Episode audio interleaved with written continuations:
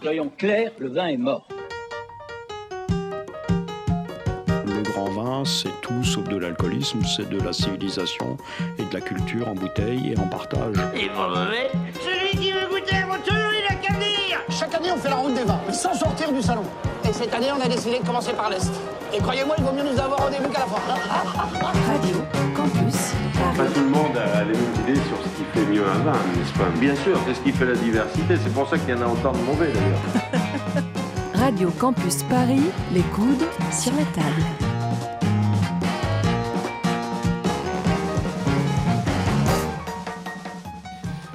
Bonsoir à toutes, bonsoir à tous et bienvenue sur le plateau des coudes sur la table. Il est 20h, l'heure d'ouvrir quelques bouteilles entre copains et nous sommes en direct depuis la cave du sourire au pied de l'échelle dans le 11e arrondissement de Paris pour une émission ce mois-ci consacrée à la Savoie. Alors la météo nous l'indique, l'hiver n'a pas dit son dernier mot, les sommets alpins sont toujours recouverts de poudreuse et à cette heure-ci, dans les stations, on se goinfre de raclette ou autre spécialité fromagère en avalant quelques litres d'apremont. Vous l'aurez compris, on attaque cette émission dans le vif du car pour la majorité des Français, malheureusement, le vin de Savoie n'est qu'une boisson folklorique et hivernale. La faute, comme souvent, à une production de masse destinée aux touristes. Alors le schéma est simple, on mise sur de hauts rendements, le vin de l'année est mis en bouteille dès la mi-décembre et le tout est vendu dans l'hiver, vite fait, mal fait. Alors heureusement, il y a des, une poignée de vignerons consciencieux qui prennent le contre-pied et prouvent que la région montagneuse possède de grands vins, leur région montagneuse. C'est précisément de cette Savoie dont on vous parle ce soir, celle des pionniers d'hier et celle des jeunes progressistes qui pensent à demain. Les coudes sur la table. Michel Grisard, bonsoir. Bonsoir. Alors, euh, vous êtes vigneron, euh, j'ai cité votre nom déjà dans, dans, dans l'introduction. Euh, je devrais dire, vous êtes jeune vigneron retraité, vous êtes l'un des très grands noms de la Savoie. Vous avez créé votre domaine du prieuré Saint-Christophe en 1982 et vous êtes un biodynamiste convaincu depuis 1994, c'est ça? Exactement, oui. Alors vous êtes également l'un des créateurs, on en parlera assez largement, du centre d'ampélographie Pierre Gallet. Alpine. Pierre Alpine, Gallet. pardon, Pierre Gallet, et vous travaillez sur la préservation des vieux cépages locaux. Alors c'est un immense plaisir de vous recevoir, on peut le dire, vous êtes un peu une légende du vignoble, et je vous remercie chaleureusement d'être venu spécialement de Savoie pour notre émission.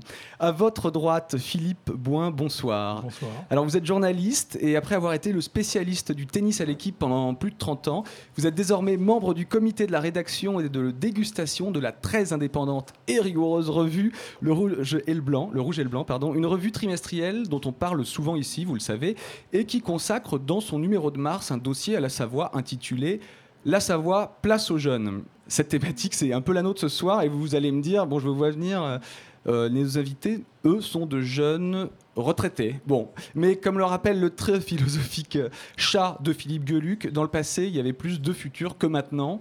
Bon, une assertion à méditer. Ce qui est sûr, c'est en prenant le, le relais des combats de Michel Grisard et autres viticulteurs que les nouveaux vignerons dont on parlera ce soir construisent le futur et tentent de redorer ce blason dont je parlais euh, un peu gratiné de la Savoie.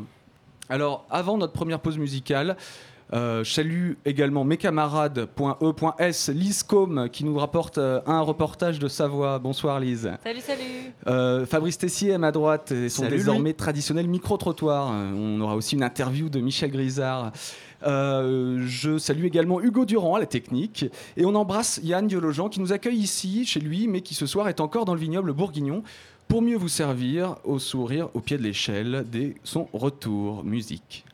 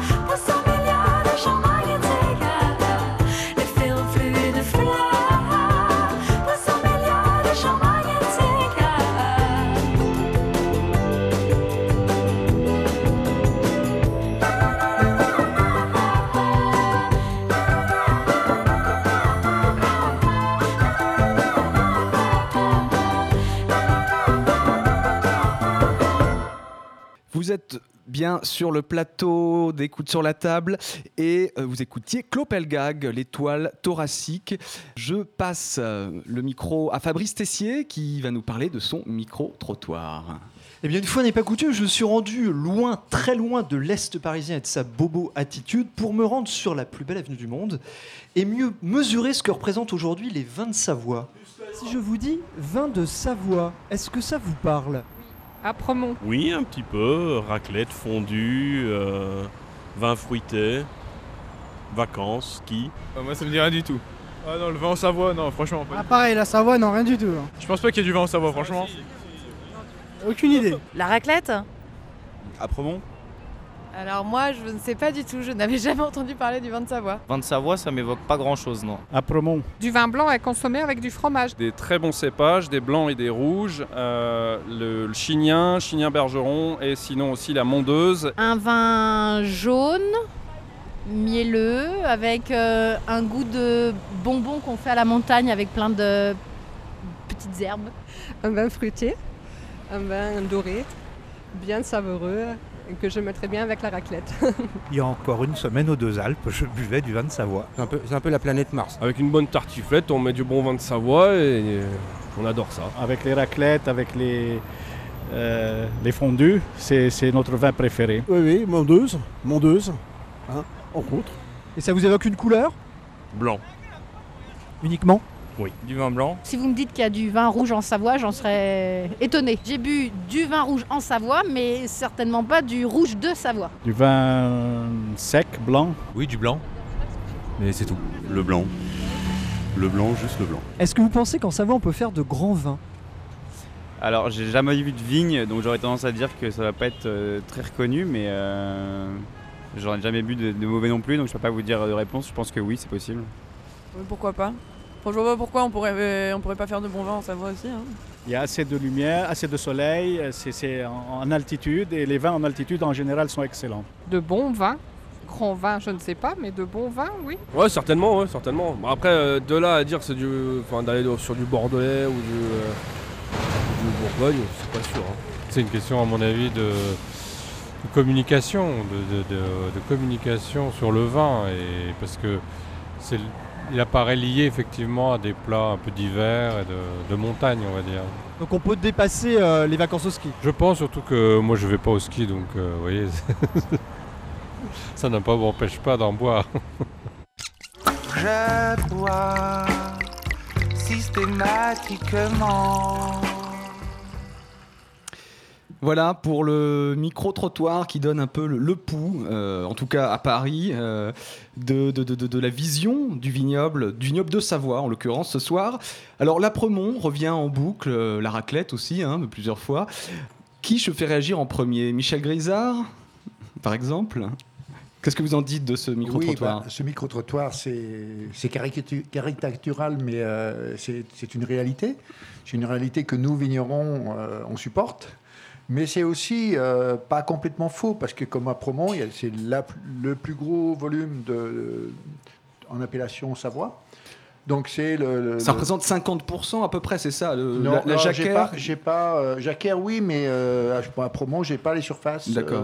Bon, on sait que la jacquère fait que 50% Tout à fait. du vignoble, or euh, la jacquère est le cépage principal de la Promont. Complètement. Mais la jacquère bien travaillée, c'est un super cépage. C'est un des rares cépages qui, euh, qui a un côté végétal, qui, qui, s'exprime bien. Parce que souvent, quand on dit un végétal dans un vin, c'est plutôt péjoratif. Oui. Mais là, c'est vraiment un très beau végétal qui se marie avec du floral et c'est parfait. Alors on y reviendra. Philippe Boin, dans votre article du Rouge et le Blanc, euh, coécrit avec Philippe Barré, vous affirmez que les Savoyards vignerons, comme simples consommateurs, ne sont pas du tout fiers de leur vin. Alors est-ce que c'est pas un peu risqué, voire erroné, de décrire ça? Non, je, enfin, tous- les vignerons ne sont pas, pas fiers de leur vin. Il y a beaucoup de vignerons qui sont fiers de leur vin, mais il semble que les Savoyards ne soient pas aussi fiers de leur vin qu'ils devraient l'être. C'est-à-dire que, par exemple, je vous donne un exemple d'un vigneron que nous avons vu, qui a un petit salon des vins à côté de chez lui, et ses voisins, qui, qui présente ses vins, et ses voisins ne viennent pas le voir parce qu'ils vont voir des vins de Bourgogne, des vins de Bordeaux, des vins de Côte-du-Rhône, mais ils vont pas voir des vins de Savoie parce que même dans l'image de pas mal de Savoyards, le vin de Savoie en est resté à ce que vous venez de définir comme le vin de raclette, le vin qui est fait en novembre et qui est vendu en décembre. Et ça, c'est effectivement une image à traîner qu'il faut tout à fait renverser. Alors là, ça, c'est une réalité, Michel Oui, mais Grisard, la pardon. raclette, la raclette, c'est rien de savoyard, la raclette. Ah. C'est suisse. En, en 70, il n'y avait pas aucune raclette sur toute la Savoie. Elle est arrivée de Suisse, alors maintenant on s'est approprié la raclette. C'était la fondue savoyarde, effectivement. Les fromages cuits, oui, mais, mais pas la raclette. Maintenant, la raclette, la raclette, tout le monde connaît, ça n'a rien de savoyard. Alors, Désolé. pour revenir précisément sur ce, sur ce, ce fait qui est assez surprenant, on met effectivement le vin en bouteille euh, en novembre, enfin on, fait, on vendange assez de plus en plus tardivement, et puis on vend le vin qui a été fraîchement vendangé, vinifié, mi-décembre, pour qu'il arrive dans, au, à la moment de- au moment des vacances de ski, quoi, des premières vacances de... Ça a beaucoup changé. Euh, je me rappelle, il y a quelques années, euh, c'était ça, c'était euh, mi-décembre, euh, il fallait mettre en bouteille pour qu'à Noël, on puisse commencer à vendre. Et, et disons, parce que les cuves étaient vides. C'est-à-dire qu'il y avait un- une, grosse, une grosse distribution de, de, de vins de Savoie sur les stations. Mais euh, actuellement, euh, il y a une autre façon de, de- vendre le vin, de faire le vin. Et c'est vrai que cette année, il y a eu du gel, donc il est probable qu'en décembre, il y, a des, il y a beaucoup de gens qui aient commencé à vendre euh, du vin, mais ça a quand même beaucoup évolué. Fabrice Oui, en réalisant le, le, le- le micro-trottoir, j'ai interrogé par hasard des Savoyards qui étaient sur les Champs-Élysées. Et c'était assez drôle parce qu'en les interrogeant, je pensais avoir une réponse un petit peu plus soutenue sur les vins de Savoie. Et la seule chose qu'ils aient pu me dire, c'est uniquement me parler du vin blanc. Ils n'avaient même pas connaissance qu'on buvait et qu'on faisait du rouge en Savoie. Donc c'est dire si la route est longue. Alors justement, on va un peu dépeindre euh, ce, ce paysage savoyard, ce paysage euh, viticole. Euh, on peut donner quelques chiffres, dire que c'est 2000 hectares, ça représente plus de 50 fois moins euh, que Bordeaux en, en superficie. Le vignoble est étendu sur quatre régions, c'est ça? Savoie, Haute-Savoie, Ain et Isère. Et il y a trois appellations. La Savoie, qui regroupe 52 communes avec 20 crus. On va pas euh, rentrer dans le détail tout de suite, c'est un peu compliqué. Et la Roussette de Savoie, qui est une appellation euh, qui est faite à partir du cépage Altesse. Je, je vous demandais avant l'émission, Buget, Cécelle, Crépy, tous ces vins-là, euh, ils font pas partie, vous les considérez Non. pas comme des vins de Savoie? Non, ils ne sont pas dans les appellations vins de Savoie. Après, il y a, à côté, en plus des, des vins de Savoie, il y a tous les vins de pays d'Allobregie, euh, Grésivaudan, Valme dauphinoise, qui ont à peu près les mêmes cépages, mais qui ne font pas partie de la famille vin de Savoie. Parce que la vin de Savoie AOP, c'est euh, bien cadré, quoi. Alors, il semblerait en tout cas qu'il y ait un nouveau, une nouvelle appellation qui fait véritablement partie de la famille vin de Savoie. On déguste justement quelques, quelques exemplaires de crément de Savoie, qui est une toute jeune appellation. J'étais étonné, euh, Philippe Boin, de ne pas trouver euh, la mention de crément de Savoie dans euh, votre article du Ben, Rouge et le vous Blanc. avez raison de vous étonner. J'ai- raison de m'étonner. je ne peux pas vous en dire plus. Vous avez raison de vous étonner. C'est de notre part une erreur, je pense. Parce que le- cette, cette appellation est très récente et quand on a côtoyé des vignerons les- dans, la- en Savoie, ceux qu'on a côtoyés n'en font pas. Donc c'est sans doute, la- à mon avis, la raison pour laquelle on l'a un peu laissé de côté. Et alors, je disais 52 communes, je donnais des chiffres, 20, euh, 20 crus. Je peux dire aussi qu'il y a 25 cépages. Alors, je m'adresse aux spécialistes des cépages. La région savoyarde est très complexe en définitive parce qu'il y a énormément de vieux cépages, c'est ça? Mais non seulement il y a des vieux cépages, mais il y a des terroirs qui sont très différents. On part du Léman et on va quasiment euh, pas, aux portes de Grenoble. Quoi. Donc il y a des mosaïques, le, bord du, lac du Bourget, qui est la Chautagne, il y a, euh, la Combe de Savoie, il y a Promont, qui est Écluse de Chambéry, Euh, il y a Haïs, qui est un petit... euh, un, un petit, une petite perle sous le Mont Blanc. Euh, on a euh, tout le Crépi, euh, tout le Chasselas des bords du Léman. On a Frangy, Alors, Jongieux. Oui, enfin, beaucoup de terroirs. On reviendra d'ailleurs, c'est- un peu la une vraie mosaïque. Et c'est un, handicap, mais pour moi, ce handicap, il n'est pas un handicap. Parce qu'en fait, c'est un potentiel qu'il faudrait arriver à, à mettre en valeur et, et ce n'est pas le cas. Fabrice C'est un peu comme si on disait qu'en en Bourgogne, euh, tous les villages seraient un handicap pour ne pas comprendre la Bourgogne. C'est un peu Un pareil peu- chez vous. ah, Exactement. Alors pour revenir vers des considérations un peu, un peu plus simples, on va parler de cépages. Est-ce que vous pouvez nous, nous rappeler quels sont les cépages principaux de la Savoie? Parce que le consommateur, euh, lui, il pense aussi cépages quand, quand il pense au vin, au chardonnay notamment. à des- Alors, ce n'est pas le principal, mais quels sont, Philippe Boin, les principaux pour le blanc principaux- bah, le principal, c'est la jacquère. On l'a dit tout à l'heure, ouais. Qui fait chignin, qui fait. euh, Donc qui fait des vins plutôt C'est des vins fruités, euh, vifs, frais, euh, plus ouais, agréables à boire. C'est le vin de copain. C'est Le vin de copain. C'est le vin après à prendre avec des asperges. C'est le vin euh, qui, est, qui est très particulier, mais qui est qu'on peut. Euh, là, j'ai mes successeurs, les, les frères Jacquinot, je peux les citer, qui ont une, une, euh, une panoplie de, de, de, de jacquères différentes, depuis macéré jusqu'à au pétillant euh, 100% euh, le Jack Bull qu'ils leur font en ancestral, Ouais. euh, du crément. euh, et et c'est vrai qu'on peut travailler la, la jacquère très différemment et se faire plaisir avec toutes les jacquères. Après, on a un tout, tout grand cépage mondial, c'est l'Altesse. L'Altesse. L'Altesse ouais. qui fait la roussette de Savoie Ouais. avec trois crus. Euh, euh, Montermino, euh, Jongieu- euh, oui, Jongieu- Marétel, je m'excuse, c'est pas Jongieu, c'est à Jongieu, mais c'est Marétel, et puis Frangy. Donc c'est trois crus de- d'Altesse, et puis c'est celle qui a une surface d'Altesse qui est assez euh, plantée, mais qui n'est pas dans les vins de Savoie, qui veut y rentrer. J'espère que ça se, passe, ça se passera bien. Mais l'Altesse, c'est un tout grand cépage qui est l'égal du, du wrestling et du chenin. quoi. C'est Et, un, un et qui a cette force de, de n'exister qu'en Savoie. Absolument. Oui, absolument. Après, on Parce a que la Savoie sûr- utilise aussi le chasselas, Le chasselas euh, sur la, la- la roussanne, qui Haute-Savoie. sont des, des- des- des cépages qu'on retrouve ailleurs en Oui. France. Oui, mais le chasselas, c'est quand même typique au niveau de, de- de la zone sud du Léman. Euh, tout ce qui est euh, Annemasse à, à Évian, quoi, disons, euh, c'est- typique. On a le, on a le Gringet à Is, qui est vraiment un très très beau cépage euh, dont Dominique Belluard a, a bien valorisé. le- Encore une fois, qui, oui, qui- qui a bien valorisé le, le vin. qui n'existe qu'en Savoie, ce Gringet. Le Gringet, c'est 20 hectares en- dans le monde. Ouais, dans le monde, 20 hectares dans le monde. Oui, absolument. Euh, Et- après, on a bien sûr Chardonnay, euh, Roussanne. euh, Donc une sûr. grande diversité de cépages. Complètement. Idem pour les, les rouges. Philippe Boin, euh, on peut citer les plus connus, le, le Gamay, le Pinot Noir. Est-ce qu'il y a des, des grands Pinot Noirs et des grands Gamay de Savoie? Moi, je préférais parler de, de- de la mondeuse, qui est un cépage typique de la Savoie, parce que le, le problème de la Savoie, un petit peu, c'était, ça a été aussi un, un endroit de rencontre, parce que c'était un endroit où il y a des pépinières de vignes. Donc il y a beaucoup de cépages qui sont rép- répandus en Savoie, qui sont des cépages qui viennent d'ailleurs.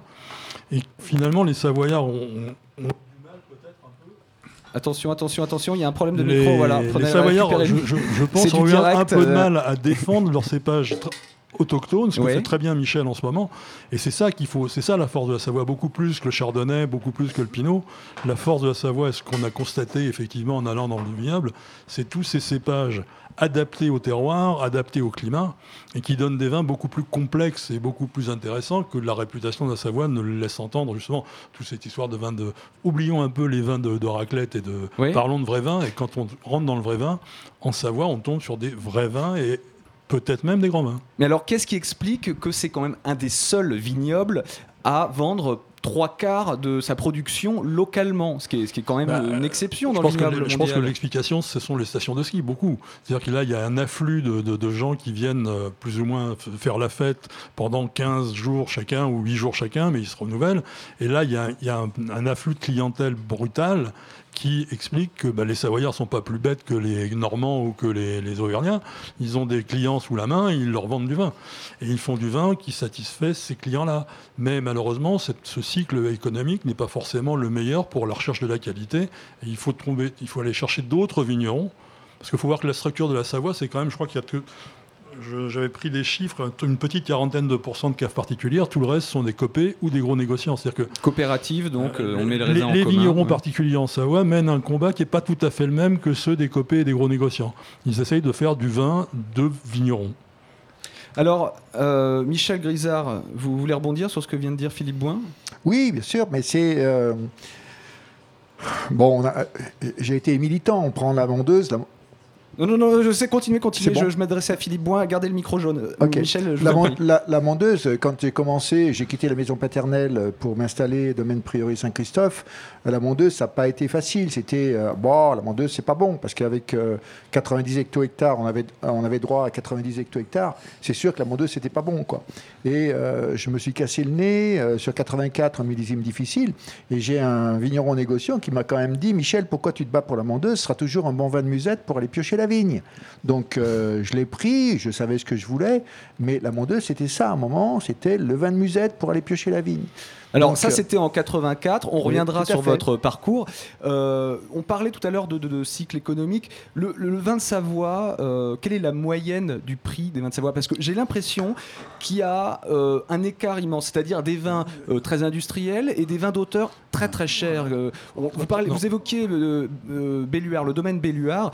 On peut dire que ce sont des bouteilles qui sortent à 30 euros chez les cavistes aujourd'hui. Au Ça, moins, Au oui. moins. Et, et les prix augmentent d'année en année. Et c'est un des rares qui a des allocations en Savoie. Bon, alors ça, c'est un autre. Qui travaille avec des allocations. Si on parle ici des vins, le- maintenant 30 euros, c'est plus très cher par rapport à ce que l'on rencontre en Bourgogne. Non, c'est cher pour le client moyen comme moi, mais c'est pas très cher par rapport à la cote du vin comme les grands vins de Bourgogne ou les vins de Bordeaux, qui, qui vont dans des, des- des niveaux stratosphériques, même les côtes du Rhône.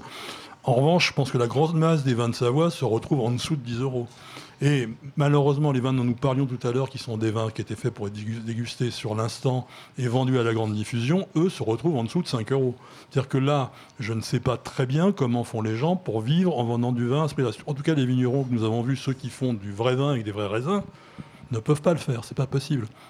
Ils ont, ils ont besoin de valoriser leur travail et c'est effectivement pas en vendant du vin de raclette qu'ils vont valoriser leur travail. Alors vous, Michel Grisard, en 84, comment vous vous êtes positionné? J'imagine que vous avez réfléchi à cet aspect économique du vin. Non, mais c'était euh, c'était une conviction. hein. Mon père euh, était convaincu que la mondeuse c'était un grand cépage. Je- j'ai été, il m'a convaincu et j'en étais convaincu. Donc je me suis battu en disant comment on peut faire des grands vins? Ben, les- pour moi, les grands vins, les rouges, c'était euh, les Bordeaux, euh, bon, qui étaient beaucoup moins basés à un moment donné. Euh, ça a beaucoup évolué, mais en 84, euh, ils avaient une technique de, de, de vin propre en barrique. Euh, C'était pas spécialement des, vins barriques neuves euh, tous les ans, comme tous les grands châteaux qui le font maintenant. Et, pour moi, les plus grands blancs, c'était la Bourgogne, avec les chardonnays, les grands chardonnays de, Bourgogne. Donc, en macération et fermentation en barrique. Et voilà, je suis parti comme ça à faire mon vin. De l'élevage surtout, euh, 18 mois, macération longue. Euh, je me suis pris des, des bonnes gifles de temps en temps quand même. Donc on, on peut résumer, vous, vous prenez le- le- l'exemple de la Bourgogne. Souvent, pour mettre en valeur euh, des régions viticoles, c'est euh, marcher un peu dans, le pas de la, Bou- dans les pas de la Bourgogne et de mettre en valeur des, des terroirs restreints, faire des cuvées parcellaires et euh, différencier, dire là il y a un vin, ici il y en a un autre, ce sont les mêmes cépages, mais on a une expression différente.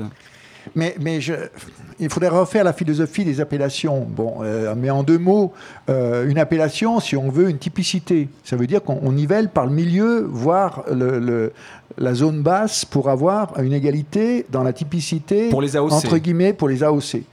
Quand on sait qu'un un vin, si on veut aller sur l'excellence, c'est une diversité des vins, mais même d'un d'un millésime à un autre, il est très différent euh, chez un même vigneron. Et d'un vigneron à un autre, c'est j'ai monté le domaine des ardoisières euh, en 20 pays. Euh, les mêmes cépages Altesse sur des schistes et sur des argilo-calcaires, c'est deux vins qui sont complètement différents. Mais ils sont aussi bons les uns que les autres, mais très différents. Et il faut les valoriser. Et je trouve que c'est trop dommage au niveau des appellations qu'on nivelle par le milieu pour pouvoir euh, revendiquer une appellation. Voilà la philosophie de, de, de, de- de l'appellation et de, de mon espoir de, de, de voir évoluer le, Fabrice, très brièvement. je voulais juste dire que on évoque souvent une région dans cette émission qui est le Jura.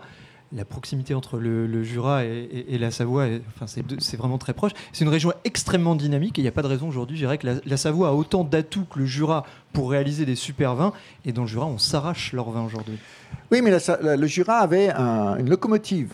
C'était le, le vin jaune et le vin de paille, qui ont, qui ont tiré l'ensemble de l'appellation. Si on tire pas par le haut, par l'excellence, eh ben on reste dans une, sorte de, de, de- de milieu médiane. de- euh, voilà. Voilà, de vin médiocre. Alors, euh, on va faire la transition justement parce que cette locomotive, ça va être la jeunesse. La jeunesse installée en Savoie, qui n'est pas forcément savoyarde, qui a voyagé, qui a fait des études, qui reprend vos combats. Et cette jeunesse, on va en parler avec vous, Philippe Boin. Juste après une deuxième pause musicale, on écoute l'impératrice.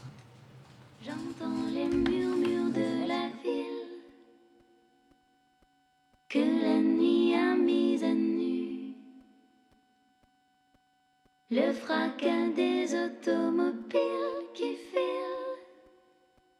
Juste un instant, sais-tu? Dans la brume électrique,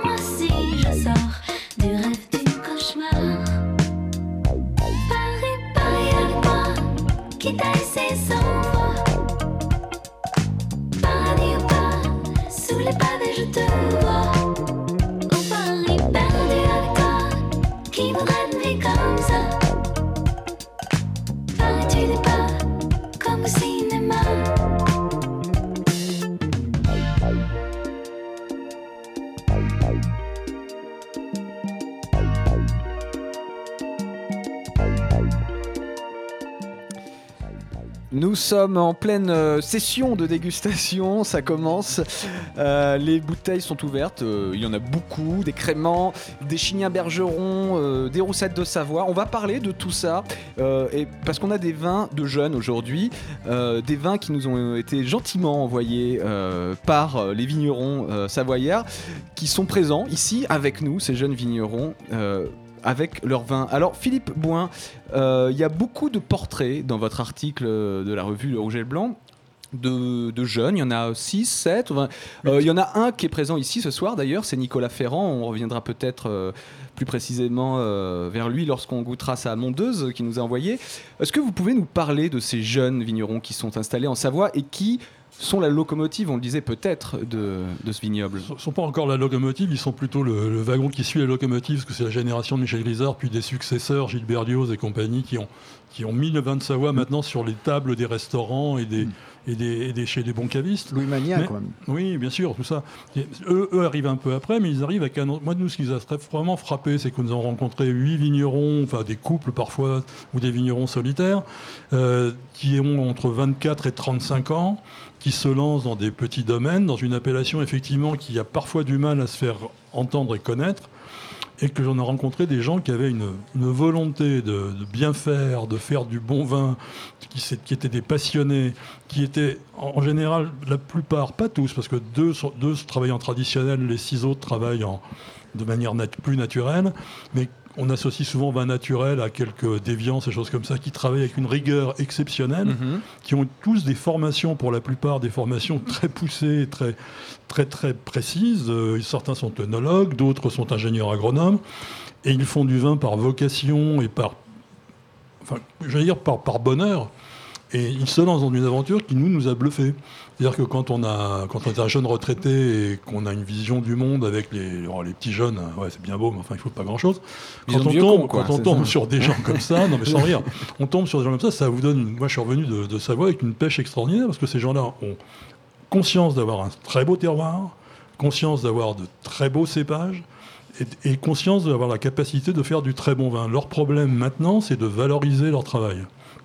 Ils choisissent des voies un peu différentes les uns des autres. Certains, c'est par le prix, d'autres, c'est parce qu'ils vont, ils vont faire des petits sacrifices pour faire du vin d'un peu plus grande diffusion. Mais ils ont tous l'envie de faire du bon vin et ce n'est pas si courant dans le monde du vin. C'est ça qu'il faut signaler, c'est qu'on tape souvent sur les vignerons nature ou bio, machin. Oui, mais la plupart des vignerons qui font du traditionnel font souvent du vin pour le vendre, pas pour le boire. Ces gens-là font du vin pour que nous le buvions et qu'ils soient contents eux-mêmes de le boire. Alors vous parlez de vin nature, de vin biodynamique et de vin bio tout court. Euh, quel est l'état, euh, euh, l'avancement de cette région de Savoie? Alors vous, on, l'a dit, Michel Grisard, vous êtes justement un, vous êtes cette locomotive de la bio et de la biodynamie depuis 1994.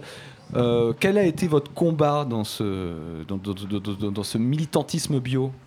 Non, mon combat, c'était de faire du bon vin, point, puis de, de bien le placer dans les belles tables. Mais Euh, euh, on dit souvent que euh, les voisins vous regardent un peu de, de travers, quoi. Bah oui, plus que ça même. bon, pas, je vais pas vous raconter tout ce qu'il a pu être dit. J'ai pas toujours entendu non plus ce qui a pu être dit à mon sujet, mais euh, toujours est-il que euh, bon, il y a une belle équipe. Euh, on, a eu la chance avec une équipe. J'ai eu la chance il y a quelques années de, faire chez Gilles Bénard, avec Gilles Bénard, du moins. euh, euh, au Zingo, quand il était au Zingo, une belle dégustation des vins de Savoie. On est- il y avait 20 vignerons, euh, tous les bios qui existaient sur la Savoie, plus d'autres pour représenter les terroirs. Et puis, de cette, euh, de cette première aventure, on a créé euh, une association qui s'appelle les Pétavins. Les Pétavins, c'est à la fois des huets, mais c'est très significatif pour nous. C'est le, le fruit de la ronce, euh, c'est la mûre qu'on retrouve dans nos vignes. Donc, c'est les arômes, c'est très noble, euh, malgré tout, au niveau arôme et, et goût. Et, et c'est vrai que le, euh, comment dire, cette association, on est tous en bio, euh, on fait les salons régulièrement, on Les s'entend Pétavins, très, très, donc. oui, on, on est une dizaine de Vous avez, vous avez un site internet, on peut vous trouver Non, ou pas? non, non, vous êtes, on euh, vient vous régulièrement à Paris au mois de novembre. on vient régulièrement à Paris au mois, au mois de novembre. D'accord. Philippe, vous voulez rebondir? Oui, je voulais rebondir parce que ce genre d'association me semble de- être très important parce que ce qui nous a frappé aussi, qui nous a étonné, alors là je ne vais, pas dire forcément du bien des Savoyards sur ce coup-là, c'est le nombre de parmi ces jeunes de, qui nous disent que les gens autour d'eux ne les encouragent pas.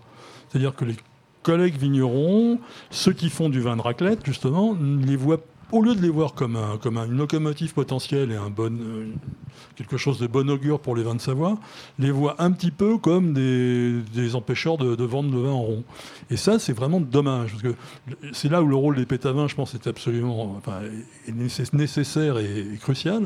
C'est qu'il y a des régions où les vignerons se fédèrent et se- et s'entendent bien. Alors on dit souvent que les, les- les montagnards, c'est d'une vallée à l'autre, qu'on s'entend ou qu'on s'entend pas, je sais pas. Mhm. Mais sur ce coup-là, ça nous a vraiment étonné de voir que des jeunes de 25-30 ans euh, reconnaissaient ne pas avoir de lien beaucoup avec leurs voisins, ne pas, ne pas discuter Oui, vous forcément a- vous beaucoup ensemble. beaucoup là-dessus, Moi, j'ai- on, a, on, a, on a fait souvent des articles sur le Beaujolais. En Beaujolais, les jeunes du Beaujolais, les fils de vignerons du Beaujolais qui ont été des locomotives sont en général copains entre eux et montent des associations, même pas des associations, ils boivent des canons ensemble et ça suffit. Là, on a l'impression qu'il manque une petite dynamique. Michel a, a tiré beaucoup la charrue. Euh, les pétavins la tirent encore un peu, mais il faudrait peut-être un petit coup d'accélérateur quelque part. Espérons qu'un des jeunes va y arriver. Alors c'est mais- ça l'esprit savoyard, Michel? On Oui, reste non, dans sa vallée? L'accélérateur, ça va être vite fait. Le problème, c'est que tous ces jeunes, ils étaient en reconversion. Ils n'étaient pas encore en bio. Oui. Quand ils vont avoir le, le problème pour rentrer dans l'association, euh, il faut être en bio. Donc ils vont, tout, ils vont rentrer, mais pour le moment, euh, ils ne pouvaient pas rentrer dans, dans l'association parce qu'ils étaient en reconversion. Il faut trois ans pour reconvertir un, un vin, un- une parcelle conventionnelle en bio.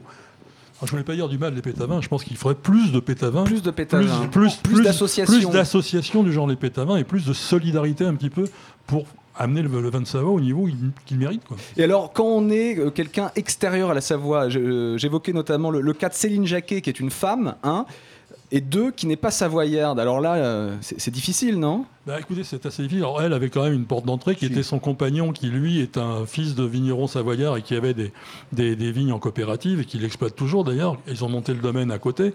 Mais elle reconnaît, enfin elle le dit elle-même, qu'elle n'a quasiment aucune relation avec ses voisins. Aucune. Dans son village. Donc c'est quand même un truc qui nous a, nous, un peu euh, déroutés. Déroutés. J'ajoute une chose, quand on parle de la difficulté à faire du vin en Savoie aussi, c'est la taille des exploitations. En général, elles sont très petites. Et pour gagner sa vie avec 4 hectares de vignes ou 5 hectares de vignes, ça n'est pas facile du tout. Donc ces jeunes sont confrontés à ce problème vraiment très très crucial de valoriser leur travail. Est-ce que ces jeunes vignerons reviennent beaucoup vers les cépages autochtones, vers des cépages anciens, vers... euh, C'est une cépages qui vous une Michel. Grisard Oui, c'est une évidence. C'est-à-dire qu'il y a quelques années, il y a encore, il y a encore au niveau de, de la Savoie, il y a encore une grosse résistance par rapport à. Mais le actuellement, en, en tous, ces vieux, tous ces cépages qu'on a reclassés, on a quand même euh, plus de 11 cépages qu'on a reclassés, qu'on a réinscrits au catalogue des cépages. Il n'y en a qu'un qui est, qui est en, en 20 pays, euh, c'est la Douce Noire ou le Corbeau, c'est un grand, grand cépage Là, français. pardon La Douce Noire. La douce noire. Ou le Corbeau aussi officiel. Oui. C'est la Bonarda d'Argentine, parce qu'il y a beaucoup de Savoyards qui sont partis en Argentine. Il y a quand même 18 000 hectares de Bonarda en Argentine, qui est la Douce Noire. Et euh, c'est notre cépage. Et donc, on a commencé, et là, et là il s'en replante. Alors, c'est un cépage d'assemblage, c'est un cépage qui a été supprimé en 56, ou 58 plutôt, et euh, qui a été supprimé parce que manque de qualité, parce qu'il n'y a pas de degré. À, à 80 d'alcool, c'est ça, pas- pas il n'est pas alcooleux, donc il ne monte pas en degré. Et puis surtout, il n'a pas d'acidité. Donc euh, les vins, euh, au mois de, quand il n'y a pas d'acidité, les vins au mois de mai, juin, quand ça, les chaleurs arrivent, euh, souvent ils tournent vinaigre. On parle, souvent de, on parle souvent de réchauffement climatique. Et là, on évoque justement le manque de, de, de- de- de degrés dans ces cépages autochtones. Or, dans les régions chaudes, le Rhône, où il y a des cépages qui montent vite en alcool, le problème est inverse. C'est qu'il y a trop de degrés d'alcool. Alors, la Savoie, c'est le, lieu où se réfugier Euh, moi, je, moi, le pense enfin, vraiment parce que c'est vraiment quand on regarde la mondeuse ou la jacquère, ou en l'altesse un peu moins, mais la, la- la mondeuse la jacquère sont des cépages qui montent rarement au-dessus de 12 degrés. Donc, en, une époque où on se plaint d'avoir des vins trop chargés, trop lourds, je trouve que les Savoyards devraient exploiter ce genre d'atout en, faisant, en, faisant, en mettant en valeur le fait que leurs vins à eux, vous pouvez les boire jusqu'à la, jusqu'à la fin de la nuit sans avoir mal à la tête. Boire jusqu'à la fin de la nuit sans avoir mal à la tête. En c'est plus, ils mettent, peut-être- ils mettent très peu de souffle, ce qu'on a vu, donc euh, ça, c'est rassurant. C'est peut-être ce qu'on va faire ce soir. Alors, sur la, sur la table, euh, il, il y a quatre euh, échantillons. Euh, un d'Adrien Berlioz. Alors, Berlioz, on a, on a donné ce nom, c'est un grand vigneron. euh, son père était un grand vigneron, c'est ça? Non, c'est son cousin Gilles. Ah, raté. C'est son cousin Gilles. Et- qui, est, qui, a- qui est- qui est revenu d'horticulture et qui a repris les vignes et qui maintenant a, a prouvé qu'on pouvait faire des, des très grands vins en Savoie. Et donc son cousin a- oui, a un gros potentiel. euh, il replante des vignes, il a un gros potentiel euh, qualitatif de- de- dans ses vins. On a Jérémy Duprat aussi avec Oui. nous sur la table. Vous le connaissez? Oui, bien Un sûr. trentenaire? Ben, c'est euh, le petit-fils d'un grand, grand, grand, grand vigneron savoyard, puisque c'était Robert euh, Duprat, son, son grand-père, a, a beaucoup euh, travaillé pour les cépages, pour les sélections, pour euh, faire avancer un petit peu les cépages en Savoie. C'est lui qui nous a euh, un jour a dit euh, Ah, Michel et Roger Raffin, pour- sans d'empélographie, vous avez, euh, il y a le muscat à Promont dans un clos, il y a encore une petite dizaine de souches, il faut venir voir. Et, et on a trouvé, on a découvert le Bia blanc, qui est un cépage avec des écrits. Le, pardon? Le Bia. Le Bia blanc. BIA. BIA. Le Bia blanc. D'accord. Et c'est un cépage euh, qui est le frère du vionnier, donc euh, assez aromatique, mais qui est plus sauvignon, vionnier que muscat. Et euh, bon, là, on est en train d'en planter 1500 plants en vigne mère de Greffon. Donc, dans trois ans, on devrait pouvoir euh, faire beaucoup, beaucoup de plantations de ce, de ce cépage-là.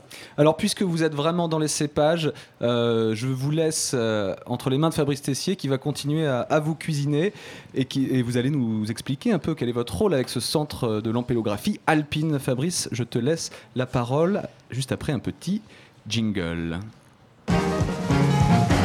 Les coudes sur la table. Michel Grisard, vous avez longtemps été aux commandes du domaine du prieuré Saint-Christophe à Fréterie, en Savoie, mais vous sévissez toujours à la tête du centre d'ampélographie alpine Pierre Gallet. Alors pour ceux qui n'en auraient jamais entendu parler, que se cache-t-il derrière un centre ampélographique Et d'ailleurs, qui est Pierre Gallet Non, d'abord, qu'est-ce que l'ampélographie Ampélos en grec, c'est la vigne, et Ampélos et Graphos, c'est c'est l'étude enfin, l'étude des cépages.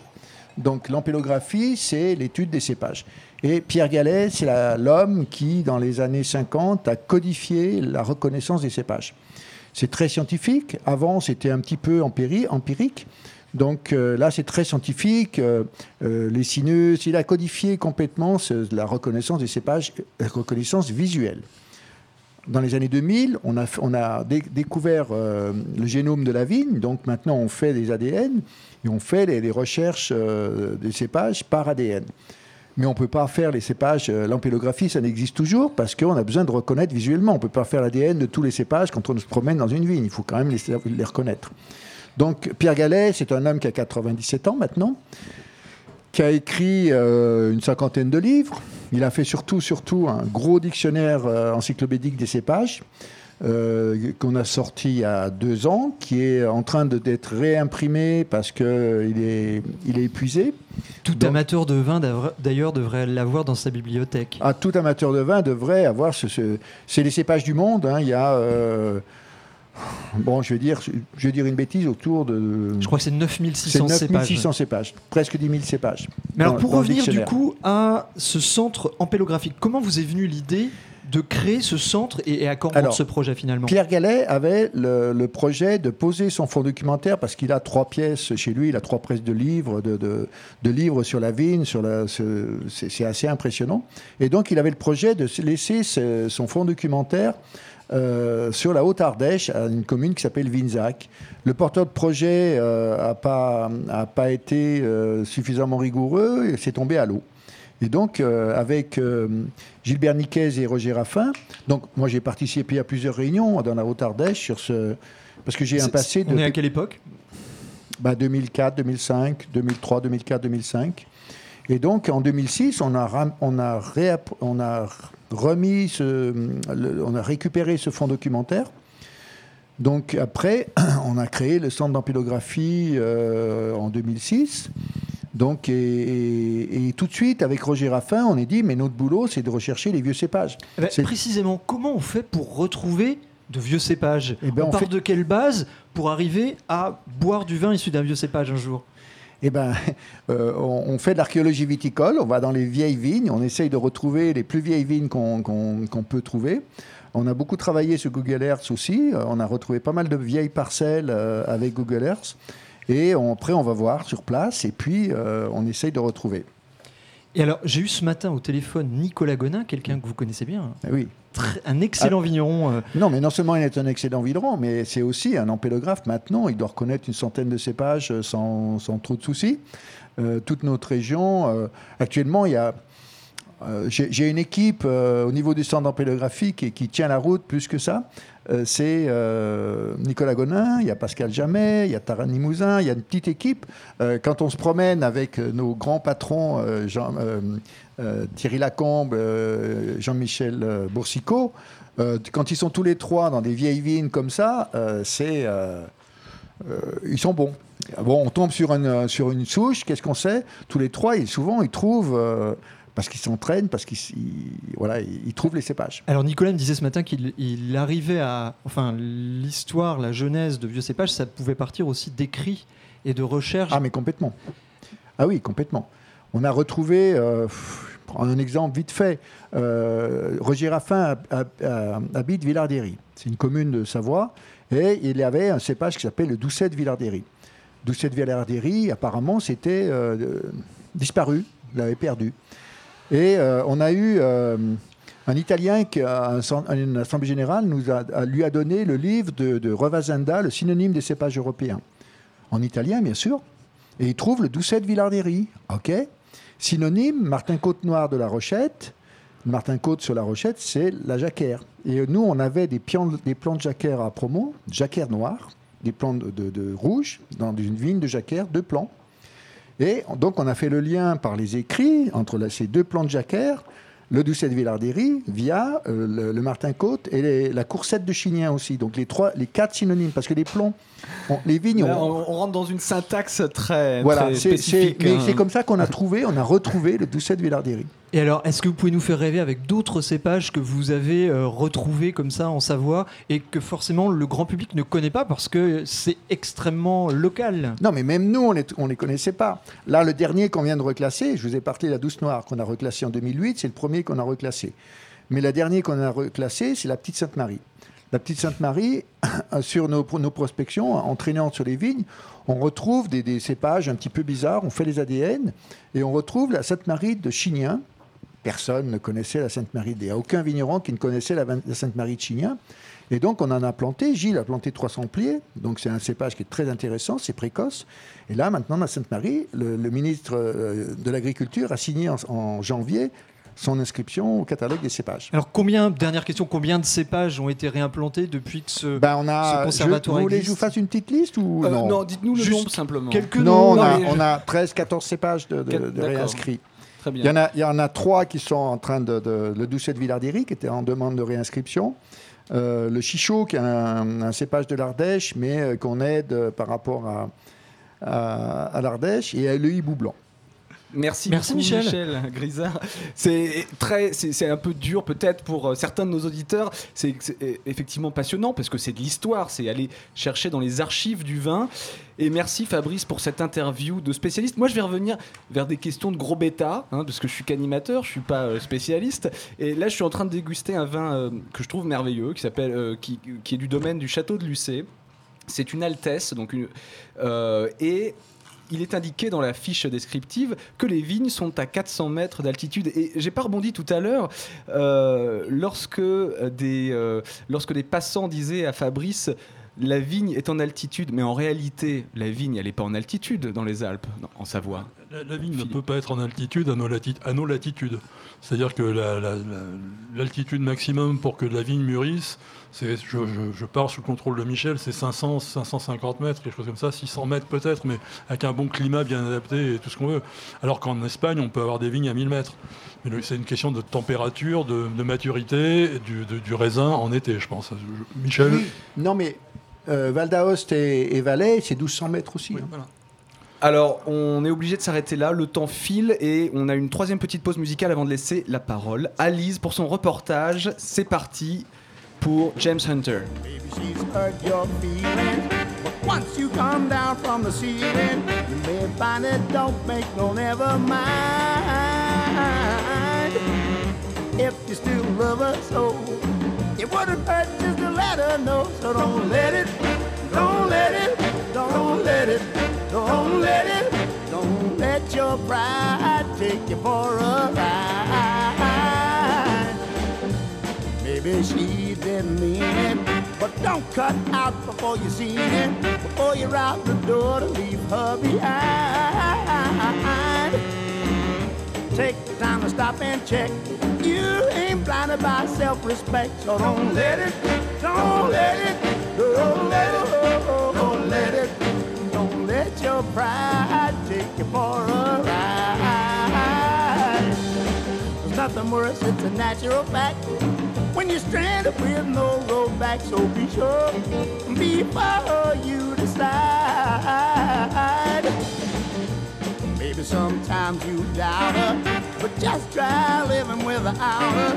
Another love like her you'll never find.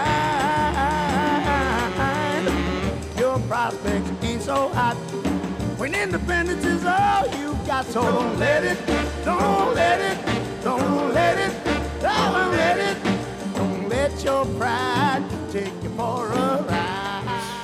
On coupe la chic à James Hunter 6 et euh, on revient sur le plateau d'écoute sur la table. Vous êtes bien sur Radio Campus Paris et nous parlons de Savoie ce soir avec Michel Grisard, l'immense vigneron savoyard, et Philippe Boin qui écrit dans Le Rouge et le Blanc et qui écrit sur la Savoie notamment. Je passe euh, le micro à Lise Combe qui, elle, était en Savoie il y a peu de temps, euh, mais qui va nous parler d'autre chose que du vin, puisque on sait que après la Promont, après les Roussanes, on aime bien dégraisser la bouche avec.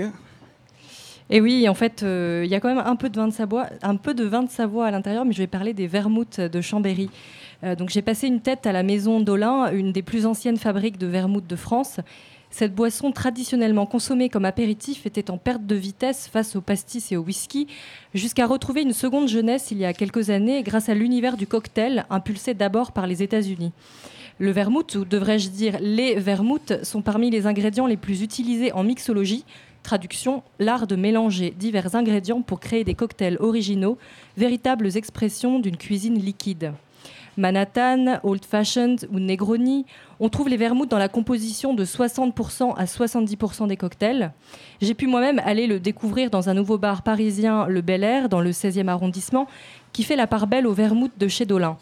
J'ai goûté deux créations du barman Hugo Vasquez pour constater qu'ils se mariaient très bien avec le gin ou le rhum, sans perdre leurs arômes herbacés et épicés. Mais si on remontait un peu dans le temps avec euh, Pierre-Olivier Rousseau, directeur de la Maison d'Olin, maison presque bicentenaire. En 1821, le fondateur s'appelle Joseph Chavas. À cette époque-là, euh, c'est très important, la Savoie n'est pas française, elle fait partie du, Piémont italien, donc euh, les Savoyards sont très très proches des Turinois, et donc le fondateur Joseph Chavas prend son baluchon, monte dans une diligence, passe le col du Mont-Cenis et va à Turin. À Turin, il voit des confrères à lui, hein, puisque ce sont des gens qui sont herboristes, pharmaciens, qui préparent des, boissons, et il voit que ses homologues turinois euh, euh, mettent dans du vin des plantes et des épices, pour en faire donc un apéritif qui s'appelle vermouth. Euh, il retraverse le col du Mont-Cenis, revient chez lui à Chambéry et il se dit je vais créer mon vermouth. Donc le vermouth d'Olin a été euh, le premier euh, vermouth de Chambéry. Donc il prend euh, des plantes, des épices qu'il trouve dans, dans sa région, du vin à cette époque-là, c'est du vin de Savoie, et il va donc créer son vermouth. Et aujourd'hui, du coup, c'est plus du vin de Savoie qui se trouve dans vos vermouths? Malheureusement, suite à- au phylloxéra, euh, et puis euh, à la recette qui a un petit peu évolué euh, à ce moment-là, il y aura surtout du vin neutre qui va être euh, employé dans les vermouths. C'est en fait euh, pas forcément la qualité du vin qui va faire la qualité du vermouth, c'est plutôt euh, donc un vin le plus neutre possible. hein. Nous, on utilise un vin blanc qui est un l'uni blanc un cépage uni-blanc que l'on ne trouve plus en Savoie. Mais par contre, le savoir-faire va résider dans la, la formulation de la recette, la formulation des épices et des plantes, et puis les temps de macération. On va s'engouffrer plus profondément dans la vermouterie pour en savoir plus sur les procédés de fabrication du vermouth de Chambéry, même s'ils sont un peu secrets.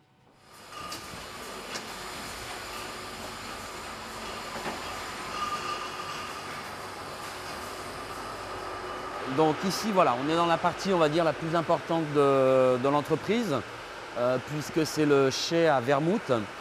Donc euh, euh, le vermouth, c'est donc une macération de plantes et d'épices dans de l'alcool. Donc c'est l'alcool qui permet une extraction aromatique de ces plantes et de ces épices. À partir du moment où on a cette euh, extraction aromatique, donc cette macération dans de l'alcool, on va euh, ajouter cette macération alcoolique au vin neutre et après on va laisser euh, macérer ou infuser, si vous voulez, euh, ces éléments pendant un certain temps, qui est compris entre 15 jours et 3 semaines, un mois, un mois et demi. Et la différence entre les vermouths dry, blancs et rouges, est-ce que c'est uniquement la composition des plantes et des épices euh, qui macèrent dans l'alcool? Ce sont des différences de recettes, donc effectivement de composition de, de plantes et d'épices, qui vont vraiment leur donner un goût, euh, un goût différent. Euh, cela va être le taux de sucre, puisque vermouth rouge, vermouth blanc sont euh, quand même plus sucrés qu'un vermouth dry. Euh, le vermouth dry, lui, va être un peu plus alcoolisé, puisque sur du dry, on est à 17,5, alors que sur du euh, blanc et rouge, on va être à 16 degrés. Voilà les principales différences. Après, sans trahir trop trop de secrets, le vermouth rouge ne se fait pas avec du vin rouge, il se fait aussi avec du vin blanc.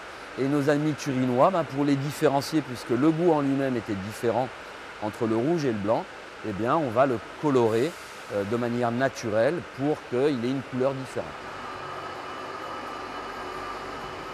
Là, on va rentrer dans ce qu'on appelle la caverne d'Ali Baba. euh, puisque ben, vous voyez beaucoup de cuves, vous voyez des tuyaux, vous voyez des sacs. Euh, ces sacs, euh, bah, ils contiennent justement les plantes euh, et les épices. Et on a une toute petite porte grise qui se trouve là, que l'on va maintenant ouvrir et dans laquelle on va euh, trouver effectivement nos plantes et nos épices. Un petit peu le lieu secret. Donc euh, dès que l'on rentre dans cette pièce, on a effectivement bah, des odeurs qui viennent à nous, puisque l'on a euh, beaucoup, euh, beaucoup d'épices. Je suis assez content qu'on passe en radio, puisque là-bas derrière vous, vous avez à peu près toutes les plantes qui vont rentrer dans la composition de, de nos produits.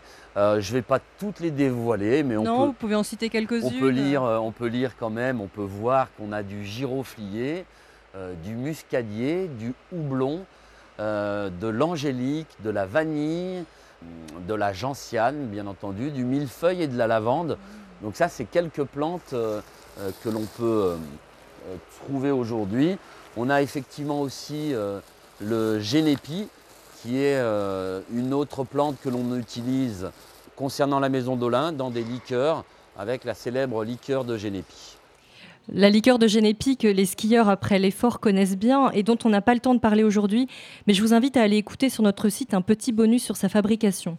Je te laisse la parole, Louis, mais avant ça, je remercie Olivier Chan, sans qui la prise de son du reportage n'aurait pas été aussi bonne. Merci Lise pour ce reportage euh, Made in Savoie. Alors, euh, on arrive presque à la fin de l'émission. Euh, on a dans nos verres une cuvée de Michel Grisard. Alors, est-ce que vous pouvez nous parler euh, précisément de, de- cette cuvée et puis de, de ce vin tout simplement qui est, merveilleux On parlait de, de- on parlait d'herbes, on parlait d'arômes. euh, j'ai pas envie de dire exubérants, mais d'arômes très prégnants, c'est ça quoi. Là, on boit un grand vin, on le sent vraiment. Est-ce que vous pouvez nous, est-ce qu'elle résume votre euh, carrière de vigneron cette cuvée? Oui, un peu, parce que j'ai eu l'ambition de, de faire des grands vins euh, depuis le, le départ où j'ai, euh, je me suis installé. Et ça, c'est l'Altesse, pour moi, c'est un des grands cépages euh, que j'ai dit tout à l'heure. C'est le Racing, le Chenin. On peut faire, euh, euh, avec la gamme qu'on peut faire, les, les secs, les, les moelleux, les demi-secs, euh, les, les botrytis qui sont extraordinaires, les bulles qui sont extraordinaires aussi. Euh, c'est un cépage qui, est- qui- qui- qui a un potentiel Quand vous euh, dites sous-exploité. c'est un peu avec des vins sucrés, hein, c'est ça? Oui, on, peut, on peut aussi bien faire des, des, des liquoreux que des, des secs avec l'Altesse, et c'est magique. Donc en conclusion, ce serait le grand cépage blanc Ah, le blanc de la le- Savoie. c'est- une évidence, c'est le grand cépage blanc de la Savoie. Après, il y a les cépages rouges, euh, comme la mondeuse, qui sont un grand cépage, euh, même s'il n'a pas beaucoup d'alcool, ça reste un grand cépage. Celle qu'on va je- déguster en- juste en- après. En, en conclusion, en je veux quand même me dire ouais. que c'est que tous ces vieux cépages, tous ces cépages qu'on est en train de mettre, c'est pour nos, nos petits-enfants, c'est la jeunesse, c'est l'avenir. Et c'est c'est, euh, c'est un grand plaisir de remettre, euh, le standard Pellegrini, le travail qu'il fait, c'est le plaisir de remettre euh, à jour ces vieux cépages pour nos petits-enfants. Merci Michel. Vous avez 10 secondes, Philippe, Moi, pour euh, terminer. Pour, pour faire un très bon vin, il faut des très bons terroirs, il faut des très bons cépages, il faut des très bons vignerons. Et moi, j'ai l'impression que la Savoie a tout ça, des terroirs originaux, des cépages originaux et des vignerons qui veulent faire du bon vin. Et bah ce sera le mot de la fin. Merci beaucoup à tous. Merci Philippe Boin, merci Michel Grisard. Vous retrouvez nos podcasts sur www.radiocampusparis.org. Merci à toute euh, l'équipe. J'ai pas le temps de les citer. C'est fini. 29, 59, 21h pétante.